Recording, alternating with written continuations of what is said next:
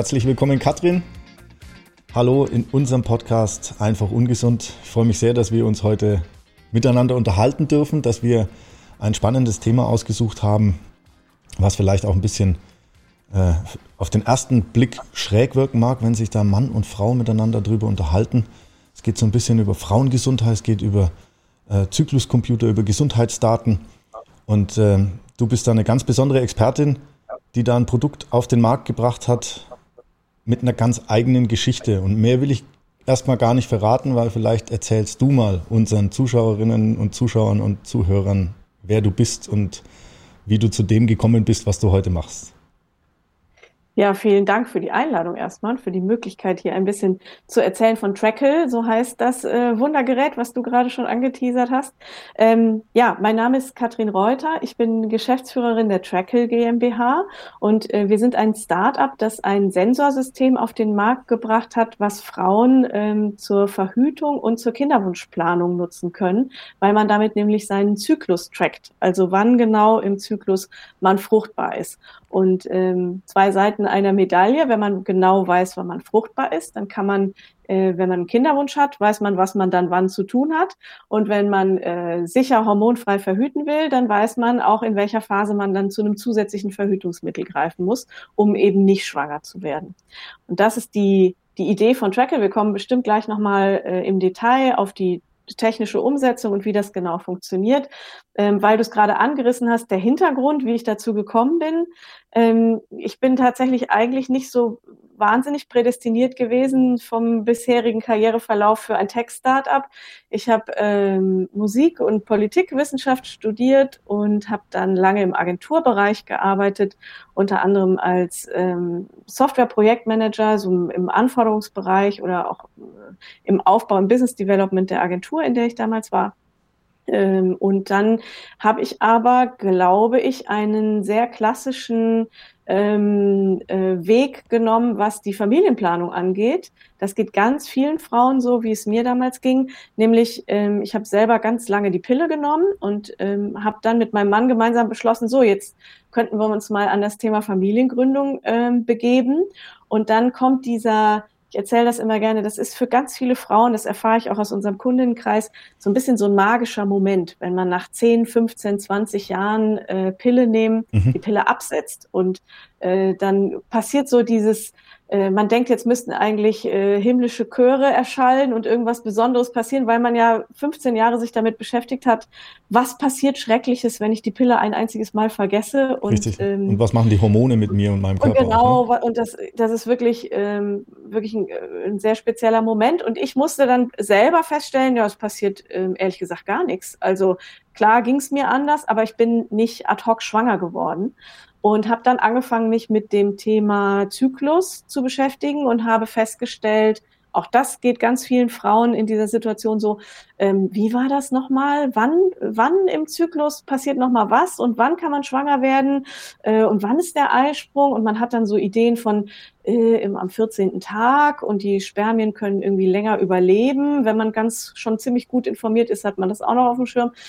Aber dann verließen sie ihn auch schon, ja, dann wusste ich auch schon nicht mehr weiter. Und ich habe mich dann auseinandergesetzt mit dem, äh, mit der natürlichen Familienplanung, also mit der Technik, wie man seinen Zyklus trackt, indem man System, äh, äh, Symptome beobachtet. Also zum Beispiel das sogenannte Cervix-Schleimsymptom oder äh, die Tem Temperaturverläufe innerhalb des Zyklus.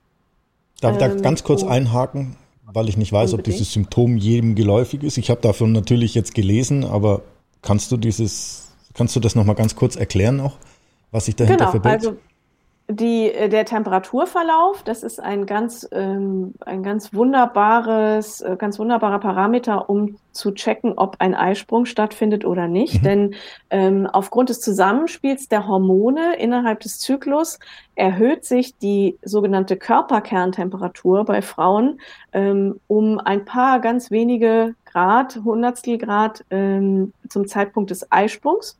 Mhm. Und wenn man diese Erhöhung mitbekommt, dann weiß man, wann genau der Eisprung stattgefunden hat. Äh, das ist äh, üblicherweise macht man das auf Papier mit einem Stift und dann ergibt sich so eine Temperaturkurve und die steigt irgendwann ganz charakteristisch an, behält dieses Plateau dann auch bei bis zum Beginn des nächsten Zyklus. Und dieser Anstieg ist ein sehr, sehr deutliches Zeichen dafür, dass ein Eisprung stattgefunden hat. Und wenn man das dann kombiniert, indem man noch andere Symptome beobachtet, zum Beispiel den Cervixschleim, der sich auch ähm, verändert im Rahmen des Zyklus. Das ist das Sekret, was ähm, vom Gebärmutterhals abgesondert wird. Das verändert seine Konsistenz im Laufe eines Zyklus. Und diese beiden Parameter kann man zum Beispiel nebeneinander legen und schauen, was hat sich wann wie verändert. Und dann kann man sehr genau erkennen, wann der Eisprung stattfindet und auch sehr sicher das ähm, feststellen. Und früher also früher, als ich äh, damit herumoperiert habe, da äh, hat man das tatsächlich mit einem mit einem Stift und einer Tabelle und einem Fieberthermometer gemacht und hat versucht, das so nachzuvollziehen. Und, ähm, Aber das ist noch gar nicht so lange her, ne? Wenn ich jetzt da mal etwas äh, indiskret fragen darf. Ja, nee, das ist noch nicht so lange her. Ähm, mein großer Sohn ist jetzt 14, also ein paar Jährchen sind es schon, dass ich angefangen habe, mich damit zu beschäftigen. Aber damals ähm, habe ich mich gewundert, dass es noch keine digitale Lösung für dieses Thema gibt. Mhm. Gab mhm. es damals tatsächlich in der Form nicht, weil eigentlich ist es das die perfekte Konstruktion für was Digitales, weil es gibt nur entweder einen Temperaturanstieg oder nicht, also ja oder nein. Ja, null und, und eins. Äh, man, genau, man ist äh, fruchtbar oder nicht fruchtbar. Ja, ja. Äh, das ist eine Art von Digitalität, die sich einem sofort erschließt. Ja. Äh, und ähm, deswegen habe ich mich gewundert. Und auch dieses Thema Temperaturmessung ist ganz bekannt. Das gibt es schon ähm, Anfang des 20. Jahrhunderts, haben die ersten Wissenschaftler schon festgestellt, wie das funktioniert. Aber so richtig hatte sich noch niemand drum gekümmert, das auf den nächsten Level zu bringen sondern alle hantierten so ein bisschen nischenmäßig mit ihrem Fieberthermometer herum. Aber so richtig, dass es eine angenehme Usability hat, ja. dass es vielleicht auch einzahlt auf die Sicherheit von Daten, die man erfasst. Ähm, das war so noch nicht umgesetzt. Und ähm, dann hat es sich eben ergeben, dass ich mich erst geärgert habe darüber, dass es das so nicht gibt, wollte das eigentlich nur kaufen. Und dadurch, dass ich aber so ein bisschen an IT-Hintergrund habe und mein Mann, der ja nun auch beteiligt war an der ganzen Diskussion, auch aus dem IT-Bereich kommt und auch sowieso schon selbstständig war, ähm, haben wir gedacht, komisch. Also das muss man doch eigentlich besser lösen können. Und dann ist noch ein dritter äh, Trackle-Gesellschafter dazugekommen, ein Freund von uns, der äh, sich erstens mit dem Thema Gründungen auskannte und mhm. auch mit dem elektrotechnischen Aspekt, der Stefan Noller. Grüße gehen raus an der Stelle. Auch von uns. Ähm, genau. Und ähm, dann haben wir überlegt, dass das ja eigentlich so kompliziert nicht sein kann. Äh, und es gab dann diverse abendliche Runden, wo wir mit so Temperatursensoren rumgespielt haben und wie man sowas übertragen kann, wie man so eine Energieversorgung machen kann mit so einem physischen Produkt. Das ist ja gerade für Leute, die aus der Software-Ecke kommen, eine ganz neue Erfahrung, ja, dass man äh, mit, mit Sensoren Dinge misst. Ähm, ja, und dann haben wir ein bisschen rumgebastelt und überlegt und immer noch einen Schritt mehr und noch einen und immer eigentlich gedacht, naja gut, okay, wahrscheinlich jetzt funktioniert irgendwas nicht mehr. Aber es hat immer weiter funktioniert und es ist immer weitergegangen und wir sind auf sehr, sehr, sehr großes Interesse gestoßen. Und so ist die Firma Trackle entstanden. Auf jeden Fall die klassische Gründerstory, zumindest wie sich Leute finden und experimentieren und daraus etwas Ganzes entsteht. Jetzt hast du es gesagt, eingangs, wir sprechen heute an und für sich ein bisschen über zwei Aspekte, die damit einhergehen. Das eine ist der Kinderwunsch, den ich damit äh, ähm, tracken kann. Ja, und das andere ist natürlich dann auch das Thema Verhütung. Lass uns mal für den Beginn noch bei dem Thema Kinderwunsch bleiben. Ähm, war das auch etwas, wo du sagst, okay, das ist natürlich ähm, von den Frauen getrieben gewesen oder aus eigenem, aus eigener Idee heraus? Weil von dem, was ich gehört habe und gelesen habe, und du kannst mir sofort widersprechen, aber haben wir, wir Männer da mindestens ebenso einen Anteil daran, zum Beispiel was unsere Qualität oder Geschwindigkeit der Spermien anbelangt, äh, die Spermienkonzentration äh, etc. pp., was ja dieses Gerät jetzt nicht messen kann. Ist es dann also tatsächlich auch aus, aus der Frauen-Community herausgekommen, dass man sich dann darauf konzentriert hat? Tatsächlich ist das ähm, so eine Dynamik, die, ähm, die glaube ich, biografisch ganz, ganz häufig ist. Deswegen ist Trackle auch als so ein Lebensbegleiter konzipiert. Ne? Die, die Auseinandersetzung mit der Fruchtbarkeit äh, verläuft so ein bisschen in Wellen bei Frauen. Ne? Am Anfang ähm, ist es total wichtig, dass man auf gar keinen Fall schwanger wird. Genau. Und ähm, das zieht sich dann auch ähm, bei den meisten über die frühen Zwanziger bis zu Ende 20 und dann kommt so ein Shift, ähm, wo man dann so hinkommt zu diesem Thema Kinderwunsch und auch zu so einer Entscheidung. Das ist eine ganz, ähm, ganz wichtige Abzweigung, die man da im Leben nimmt. Und die nimmt man üblicherweise mit einem Partner zusammen oder auch, ähm, auch wenn man keinen Partner hat oder in äh, homosexuellen Beziehungen zum mhm. Beispiel, spielt es eine ganz große Rolle, diese Entscheidung, wir wollen jetzt ein Kind. Mhm. Ähm, und dann kriegt es so einen anderen Dreh und natürlich spielt dann, wenn wir jetzt über heterosexuelle Beziehungen sprechen, äh, der Partner eine wahnsinnig große Rolle, weil ohne den äh, funktioniert es nicht. Ähm, und ähm, man spricht auch in der natürlichen Familienplanung ähm, vom Phänomen der gemeinsamen Fruchtbarkeit. Also es ist nie so, dass nur Frauen schwanger werden können und die Männer geben was ab und können sich ansonsten fein raushalten. Mhm. Sondern es ist, ähm, es ist eine Frage des, des Timings, der Absprache, äh, und soll ja auch ein bisschen Spaß machen. Ähm, und es ist ein gemeinsamer Weg, den man dann, den man dann geht, den man einschlägt. Ähm, und äh, das ist ein ganz wichtiges Element. Deswegen, ich glaube, Frauen machen häufig die, die biografische Erfahrung. Ähm, und dann kommt aber irgendwann der Punkt, wo alle Beteiligten sich mit der Frage auseinandersetzen, äh, ja, wie, wie kriegen wir es jetzt hin? Da ist dann Abstimmung gefragt.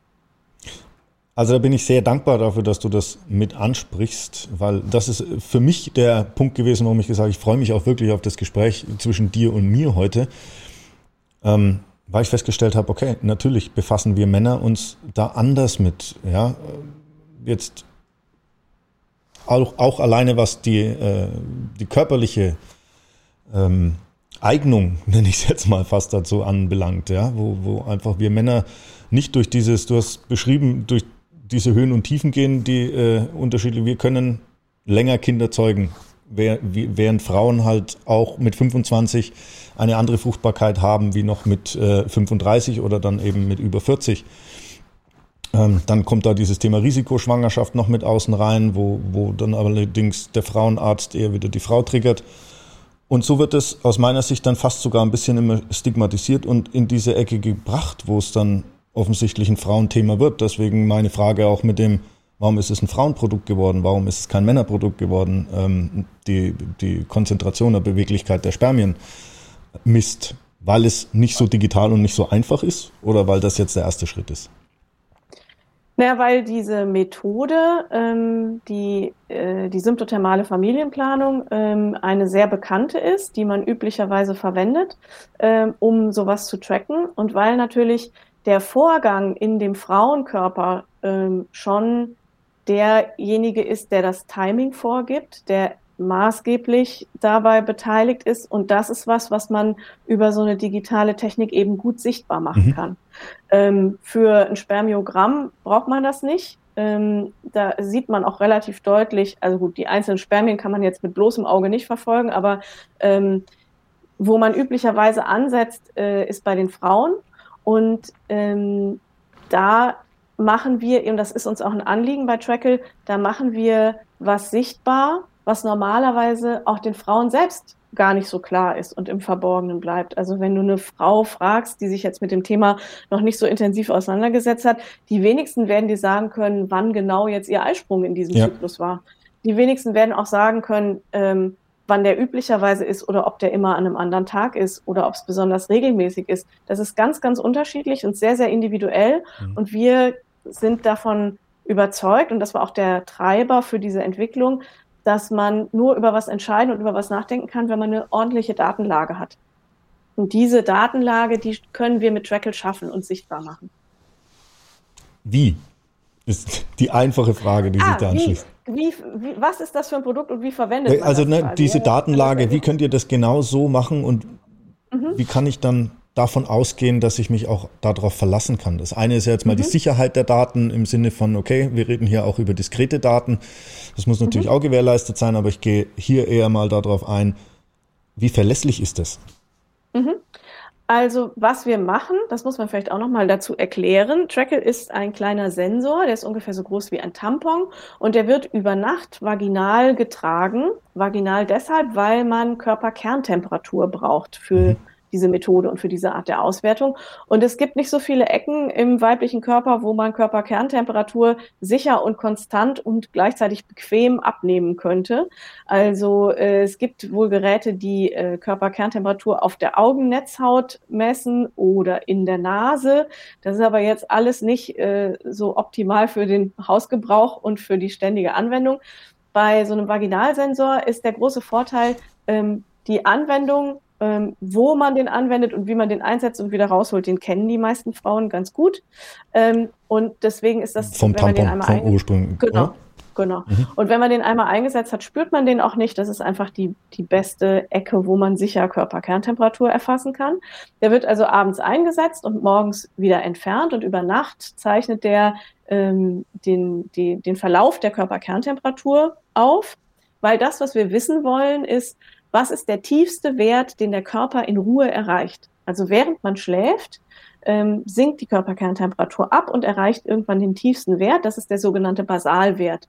Den einen Wert, den wollen wir haben und den setzen wir ins Verhältnis zu den anderen jeweils niedrigsten Werten innerhalb eines Zyklus so dass dann eine Reihe entsteht. Und dadurch, mhm. dass man immer den jeweils tiefsten Wert mit dem nächsten tiefsten Wert vergleicht, sieht man irgendwann eben auch sehr deutlich diese Art von Anstieg. Das heißt, ähm, der Sensor misst die Temperatur und zeichnet die auf. Und wenn man den dann morgens wieder in seine Aufbewahrungsbox stellt, dann schickt er seine Daten an unser Backend, wo die Software dann genau guckt, ah, hier, diese Nacht ging von dann bis dann und da und da ist die Temperatur so und so verlaufen und das war der tiefste Wert.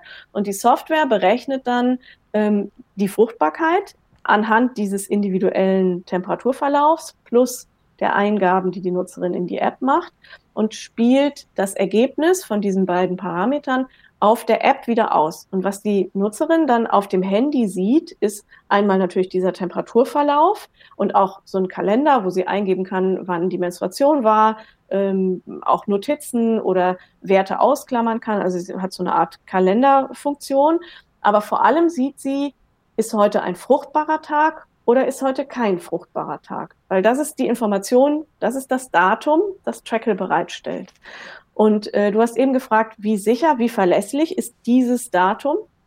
Äh, tatsächlich sehr, sehr verlässlich, denn ähm, der Trick ist, wir kalkulieren nicht anhand von einem Kalender, also sowas wie Durchschnittswerte, wie lang ist so ein Zyklus üblicherweise oder wann findet so ein Eisprung im Durchschnitt statt, sondern Trackle schaut jeden Tag von neuem, ah, heute war die Temperatur so und so und zum Zervixschleim hat Kundin XY das und das eingetragen und dann wendet Trackle die Regeln der symptothermalen Methode an und sagt, okay, es hat ein Eisprung stattgefunden oder es hat kein Eisprung stattgefunden. Und erst wenn diese Regeln und diese Algorithmen sicher bestätigen können, der Eisprung hat stattgefunden, dann sagt Trackle, okay, also du kannst ganz sicher in diesem Zyklus nicht mehr schwanger werden. Der Eisprung ist durch. Hier hat er stattgefunden. Ab jetzt gilt dieser Zyklus als unfruchtbar.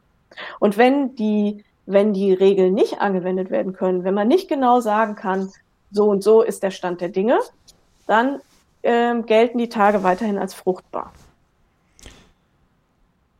Okay, damit hast du jetzt dann auch die, äh, die Verhütung wieder mit äh, aufs, aufs Tableau gebracht. Dennoch, wie regelmäßig muss ich mir das dann vorstellen? Heißt das, meine Partnerin, wenn die jetzt auf diesen Computer vertraut, schläft jede Nacht mit dem Ding? Oder, Entschuldigung, wenn ich das jetzt einfach mal so etwas salopp formuliere? Genau. Also es gibt bestimmte Regeln, nach denen der getragen werden muss. Während der Menstruation trägt man ihn nicht. Ähm, aber wir empfehlen sehr, gerade am Anfang, wenn man ihn am Anfang neu verwendet und sich vielleicht auch selber im eigenen Zyklus noch nicht so gut auskennt, ähm, ihn einfach wirklich jede Nacht zu tragen. Mhm. Ähm, viele Frauen nutzen ihn dann, wenn sie ein bisschen routiniert sind und wissen, was wann passiert und wie die Abstände üblicherweise sind, nutzen ihn dann nur noch rund um den Eisprung, um sich sozusagen den Eisprung bestätigen zu bestätigen lassen, zu lassen und lassen es dann wieder bleiben. Das ist ja nicht so wie bei der Pille, dass man dass irgendwas Furchtbares passiert, wenn man den für eine Nacht vergisst. Das Einzige, was passieren kann, ist, dass er nicht genug Daten zur Auswertung hat. Und dann wertet er halt nicht aus. Dann sagt er, sorry, ich habe nicht genug Daten, in diesem Zyklus kann ich dir nichts freigeben, wie man äh, in dem Verhütungsjargon sagt. Mhm. Ähm, äh, und dann wird es einfach nicht ausgewertet. Und dann gibt es im nächsten Zyklus neues Spiel, neues Glück. Was könnte denn aber sowas noch beeinflussen? Also ich denke jetzt da mal ein bisschen weiter. Ähm, wenn ich sage, der Zyklus einer Frau kann ja auch durch Stress, durch Ernährung, ähm, durch Rauchen oder andere Gewohnheiten irgendwie beeinflusst werden. Sind das Dinge, die dort auch sichtbar gemacht werden, wenn ich jetzt aufhöre mit Rauchen, wenn ich meine Ernährung umstelle, wenn ich weniger Stress habe? Mhm. Kann ich das ja. ablesen? Ähm, also tatsächlich erleben wir von unseren Kundinnen, kriegen wir ganz viel Rückmeldungen, dass sie ähm, ihren, ihren Zyklus und den Zyklusverlauf viel besser kennenlernen, wenn sie sich damit beschäftigen, weil sie das eben auch visualisiert bekommen und sehen können. Okay, hier war die Temperatur so und so, da war ich am Abend vorher auf einer Party und habe wild gefeiert. Das kann den Temperaturverlauf zum Beispiel verändern. Oder ähm, hier hatte ich wirklich wahnsinnig viel Stress, da hat mein Zyklus viel länger gedauert als sonst.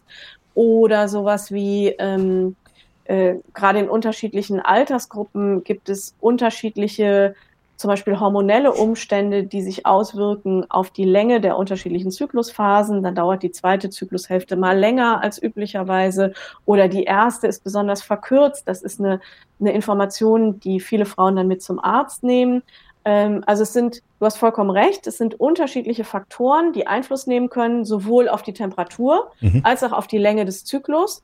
Und genauso ist es auch umso wichtiger, dass man nicht sich auf so einen kalendarischen Schätzwert verlässt und sagt, üblicherweise ist der Zyklus 28 Tage lang.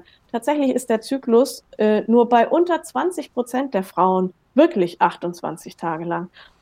Bei allen anderen wechselt das, ist mal länger, mal kürzer und ist durch, wie du sagst, ganz unterschiedliche Faktoren beeinflusst. Und entsprechend muss man eben jeden Tag neu schauen, ist heute ein fruchtbarer Tag oder ein unfruchtbarer Tag.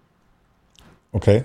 Erhebt ihr dann die Daten auch zu Studienzwecken? Könnt ihr da generelle Aussagen treffen? Jetzt weiß ich ja, dass euer Produkt zum Beispiel nicht nur in Deutschland verfügbar ist.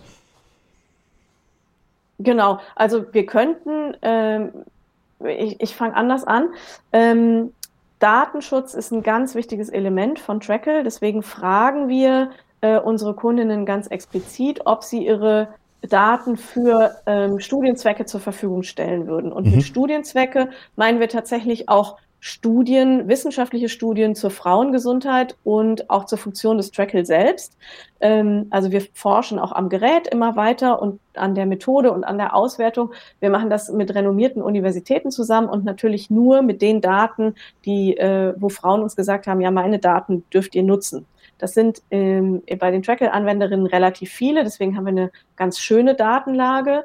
Und natürlich kann man so grundsätzliche Tendenzen auch ablesen, beziehungsweise ähm, über das Thema Zyklus und ähm, wie, wie regelmäßig oder unregelmäßig sowas abläuft, gibt es auch schon sehr, sehr, eine sehr gute Studienlage und sehr, sehr viele Informationen, aber nicht wahnsinnig digital. Und das mhm. ist schon ein Bereich, wo wir jetzt auch gerade tätig werden dass wir mit den Daten, die wir erhoben haben, natürlich einen ganz besonders exakten äh, Datenpool zur Verfügung stellen können. Ganz besonders gute Daten ähm, und sehr sauber erhobene Daten im außerklinischen Bereich. Das gibt's in der Menge so noch nicht so häufig.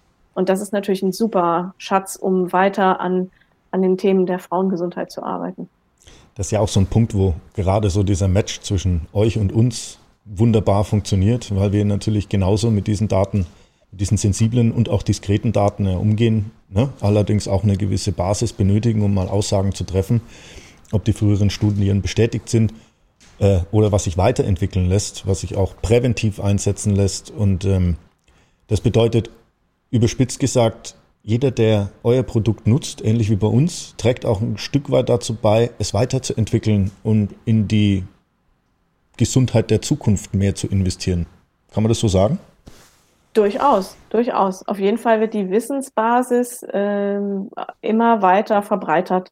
Das ist, ähm, das ist ganz großartig. Ja, ganz neue Möglichkeiten. Okay. Dann lass uns mal kurz einen Ausblick geben aus deiner Sicht. Wie funktioniert das Produkt der Zukunft? Wo geht die Reise dahin? Wo, wo gibt es noch Potenzial?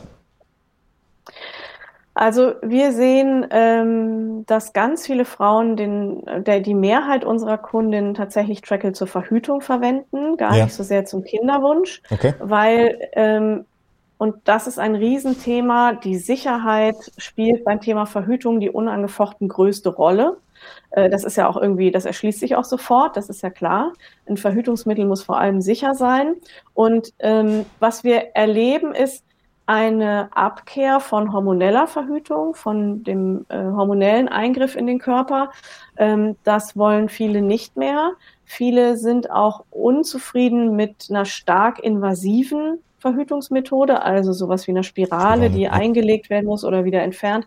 Ähm, für viele ist das ähm, ja ein großer, ein großer Eingriff. Ja. Ähm, und die Suche nach Alternativen, da ist man dann ähm, schon bereit, auch und das ist auch ein gelerntes Verhalten, ähm, dass man mit Daten und mit der Datenerhebung auch in diesem Lebensbereich vorankommt und auch was Sinnvolles äh, machen kann und sich darauf gut verlassen kann. Das ist so, eine, so ein Learning, was wir von unseren Nutzerinnen äh, mitnehmen, ähm, dass vollkommen selbstverständlich auch mit der Technik gearbeitet wird, Bluetooth-Übertragung, ähm, das Backend, die App, äh, die Verbindung aus allem. Das ist ähm, schon sehr selbstverständlich. Und das ist natürlich äh, großartig, dass wir da ähm, auch so viel Backup bekommen von den Kundinnen. Wo müsste denn da aber eventuell noch ein bisschen mehr Aufklärungsarbeit passieren? Oder anders gefragt, ab mhm. welchem Alter kann ich das auch nutzen? Weil, jetzt, wenn ich an meine Jugend zurückdenke, ist jetzt auch ein paar Tage schon her. Aber da war das ein Riesenthema. Aber die Frauen sind auch mit nichts anderes in Kontakt gekommen, außer mit der Pille? Also ja. die, die kannten nur das.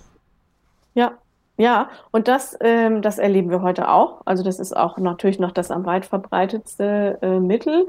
Ähm, wir erleben das sehr häufig und das ging uns ja auch allen so. Also alle, die auch im Trackle-Team arbeiten oder die sich einfach vorher noch nicht mit dem Thema auseinandergesetzt haben, die wissen nicht so genau ähm, oder bei uns im Team wussten es nicht so genau, wie funktioniert das jetzt nochmal mit dem Zyklus. Das ist ein Wissen, was, das wird vermittelt im, äh, in der Schule, in der fünften, sechsten mhm. Klasse. Dann, äh, wenn es spannend wird und wenn die Hormone ins Spiel kommen, kriegen ganz, ganz ist viele junge Mädchen die Pille verschrieben. Ja. Ähm, und dann ist es insofern kein Thema mehr, als dass sich niemand mehr damit auseinandersetzen muss. Und erst, wenn dann das Thema Kinderwunsch äh, auf dem Tisch liegt, dann ähm, wird, wird es wieder hervorgeholt und dann stellt man fest, oh, das habe ich ja gar nicht so, so auf dem Schirm, da weiß ich ja gar nicht so genau, wie funktioniert das eigentlich. Und dann geht das große Suchen los. Ähm, und ich bin ziemlich davon überzeugt, dass wenn man eine sinnvolle Entscheidung treffen will für sich und seine Gesundheit und seinen Körper, dann muss man zumindest auch erstmal wissen, wie funktioniert es eigentlich genau? Was und wie funktioniert mein Körper? Wann? Genau. Was passiert wann und warum? Und was kann wie beeinflusst werden, wovon. Ähm, das ist, äh, glaube ich, ganz wichtig, um eine, eine fundierte und informierte Entscheidung zu treffen, auch eine partnerschaftliche Entscheidung. Und mal ganz abgesehen davon macht es ja auch großen Spaß. Also die, die Erkenntnisse, die man gewinnt, wenn man sich mal damit auseinandersetzt und sich mit seinem Körper auseinandersetzt und mal schaut, ah, so war das ursprünglich mal geplant und guck mal, funktioniert ja auch. Ja. Also das ist, äh, ist auch so ein, das erleben wir auch häufig bei unseren Kundinnen, das ist ein richtiger Forschergeist. Ich könnte mir auch vorstellen, dass das bei euch durchaus eine Rolle spielt. Absolut. Dieses, diese, Mehr über ähm, sich selber zu erfahren und transparent genau. zu machen, einfach messbar zu machen, genau. zu validieren, zu skalieren. Ja. Genau, genau das, genau das. Und das erleben unsere Kundinnen auch. Sehr gut. Nochmal die Frage, ich kann das mit 18 anwenden oder schon mit 16, wenn es ums Thema Verhütung geht? Oder? Klar, also was Trackle braucht, ist ein Zyklus. Ja. Ohne Zyklus kein Eisprung, ohne Eisprung keine Trackle-Auswertung. Ähm, bei ähm, viel, also unsere Kernnutzerschaft ist meistens eher über 20, ja. weil ganz junge Mädchen ähm, sich das vielleicht noch gar nicht trauen. Das ist ja auch ein sehr physischer Prozess mit mhm. dem Trackle. Ähm, das entscheidet jede für sich, ähm, wie sie mag. Ähm, und äh, häufig spielen ja dann auch die Entscheidungen von Freundinnen oder was die Mütter so sagen oder die Ärztin äh, spielt dann auch noch eine Rolle. Also es gibt da grundsätzlich keine Restriktionen, aber äh, natürlich entscheidet das jede für sich. Die Trackle-Nutzerin beginnt meistens so um die 20. Dann hätte ich da vielleicht noch eine abschließende Frage zum Thema Verhütung, weil wenn wir jetzt bei dem Klischee bleiben, dass die Frauen vielleicht mit der Pille einsteigen, weil das immer noch so dieses äh, Verhütungsmittel Nummer eins ist, das sie verschrieben bekommen. Und dann Anfang mit Mitte 20 vielleicht entscheiden, oh, aber da gibt es jetzt eine Alternative, die auch nicht so Eingriffe in meinen Körper nimmt wie diese hormonelle Verhütung über die Pille. Ähm, gibt es da was dabei zu berücksichtigen? Ich werde das vermutlich nicht von heute auf morgen einfach umstellen können, oder? Ähm, also wenn man die Pille absetzt, ist es tatsächlich so, dass man meistens den Blister zu Ende nimmt und dann einfach aufhört. Und dann wartet man darauf, dass der Zyklus sich wieder einpendelt. Und das ist auch eine ganz individuelle Angelegenheit. Das ist ein bisschen so wie nach einer Geburt. Da ist es auch so, dass, dass wann der Zyklus wieder beginnt, ist total unterschiedlich. Es gibt Frauen, da dauert es vier Wochen und es gibt Frauen, da dauert es zehn Monate. Und das ist bei der Pille auch so. Bei den meisten geht es relativ schnell, bis der Zyklus wieder da ist, also bis eine Menstruation einsetzt und dann eine nächste Menstruation, weil ein Zyklus wird immer dadurch bestimmt, eine Menstruation hat begonnen und eine nächste Menstruation beginnt. Mhm. Dazwischen diesen Zeitraum nennt man Zyklus. Also zwei Menstruationen braucht man, damit der Tracker irgendwas auswerten kann, sonst weiß er nämlich gar nicht, dass es ein Zyklus ist. Und das ist eben individuell sehr unterschiedlich, wann das bei Frauen nach äh, langer hormoneller Verhütung wieder möglich ist. Ähm, davon hängt es ab. Aber sobald äh, zwei Menstruationen terminiert werden können, kann es losgehen. Gut, also bei wem holen Sie sich Rat? Bei euch direkt? Können Sie? Genau, bei uns gerne, ähm, bei der Ärztin oder beim Arzt des Vertrauens ähm, sehr immer. gerne. Mhm. Es gibt ein tolles Netzwerk von NFP-Beraterinnen, natürliche Familienplanungsberaterinnen, mhm. die kennen sich super aus mit so Zyklusvorgängen. Ähm, und äh, wir vermitteln das auch gerne, aber auch bei uns im Team sind Experten und Expertinnen unterwegs, die gerne jederzeit weiterhelfen. Super. Dann werden wir die natürlich auch weitervermitteln. Für jeden, der da Interesse daran hat, kann ich jetzt auch an der Stelle schon mal sagen, ähm, schreibt es gerne in die Kommentare, schreibt eure Fragen drunter. Wir leiten das gerne weiter und stellen da den Kontakt her. Ähm, ansonsten geht gerne direkt auf, auf Katrin zu. Ähm, eine abschließende Frage die wir unseren Gästen generell noch stellen. Wir, unser Podcast heißt einfach ungesund und wir geben unseren, unserer Community der an der Stelle auch immer gerne noch ein paar Tipps mit aus dem Weg, äh, auf dem Weg, gerade mal auch so von, von unseren persönlichen Gästen. Heißt, gibt es Dinge, die du in deinem Leben schon gerade in Bezug auf äh, Frauengesundheit und Zyklus gemerkt hast, wo du sagst, das sind Einflüsse, die, die sind einfach echt gesund und die bringen mich weiter. Und da gibt es dann Dinge, die sind zwar einfach ungesund, aber die mache ich deswegen trotzdem noch, weil sie Spaß machen und sie sind nicht so kritisch. Kannst du da vielleicht nochmal ein, zwei Sätze von dir sagen? Tatsächlich ist meine Erfahrung da sozusagen umgekehrt. Ich bin immer ganz ähm, beeindruckt und ganz äh, erstaunt, wie so ein Körper dann doch funktioniert ohne dass ich was tun muss. Und ich bin da auch ein bisschen dankbar, mhm. wie so ein Zyklus und wie dieses Wunderwerk äh, Frauenkörper, ähm, wie das funktioniert, selbst wenn man nebenbei eine Firma gründet und zwei Kinder hat und ähm, vielleicht nicht den allergesündesten Lebensstil aller Zeiten. Der, so, wenn so ein Zyklus trotzdem funktioniert, ist man, also bin ich jedenfalls äh, ganz dankbar und äh, begeistert, dass das so klappt. Und ansonsten ähm, ja, also mein persönliches Lieblingslaster äh, ist Zucker und sind Süßigkeiten. Mhm. Da, äh, das wird wahrscheinlich in diesem Leben auch nicht mehr ohne gehen. das soll es auch nicht. Und da bist du ja auch nicht allein. Da bin ich, äh, ich, ich glaube, da bin ich nicht alleine, vor allem jetzt rund um Weihnachten. Genau. Äh, kann man da ja auch nochmal richtig, äh, richtig zuschlagen. Da, ehrlich gesagt, freue ich mich da auch schon ein bisschen. Gut. Ostern kommt dann als nächstes, ja. ja, genau, genau, genau. Ja. Okay, und das aber hat es Einfluss tatsächlich Zucker, Süßigkeiten, erhöhter Konsum auf den Zyklus?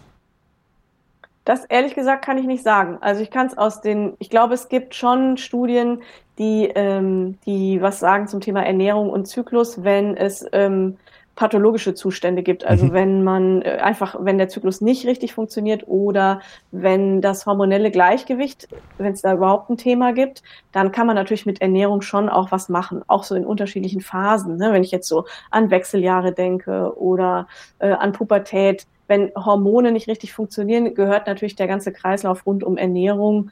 Ähm, das gehört natürlich schon irgendwie dazu. Ähm, wir haben jetzt allerdings zum Beispiel Trackle-Daten noch nie ausgewertet im Hinsicht auf, in Hinsicht auf Ernährung. Und meine persönliche Überzeugung ist auch eher, ähm, gu gut ist, was gut tut. Ja, und wenn es der Lebkuchen ist, solange man jetzt nicht jeden Tag 40 Lebkuchen isst, glaube ich, ist es für den Zyklus und für den Körper am besten, wenn man sich zwischendurch auch mal einen gönnt. Absolut, absolut. Und Serotonin ist ja auch das Glückshormon. Ja? Richtig. Nicht zu unterschätzen bei dieser ganzen Thematik. Und wie du gesagt ja. hast, das Leben und viele Dinge, die da Teil davon sind, sollen Spaß machen. Es hat mir auf jeden Fall riesig Spaß gemacht, heute mit dir darüber zu reden. Von daher, Katrin, nochmal vielen herzlichen Dank für deine Zeit. Ich denke, wir haben viele Ansatzpunkte auch äh, gefunden, die wir im nächsten Jahr noch ein bisschen weiter vertiefen können, wo wir noch ähm, viele Folgen mit euch, mit dir weitermachen können zum Thema Frauengesundheit, Gesundheitsdaten, Zyklus, Verhütung, Kinderwunsch, das glaube ich sind viele, viele Facetten noch erst an der Oberfläche gewesen heute in unserem Gespräch, aber das war auch erst der Anfang. Von daher vielen, vielen Dank, dass du unser Gast warst heute.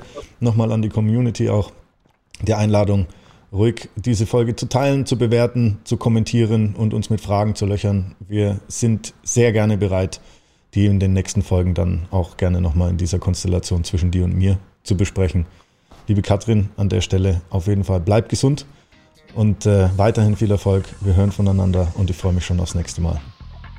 Das tue ich auch und vielen Dank. Liebe Katrin, einen schönen Abend. Dankeschön, dir auch. Bis bald.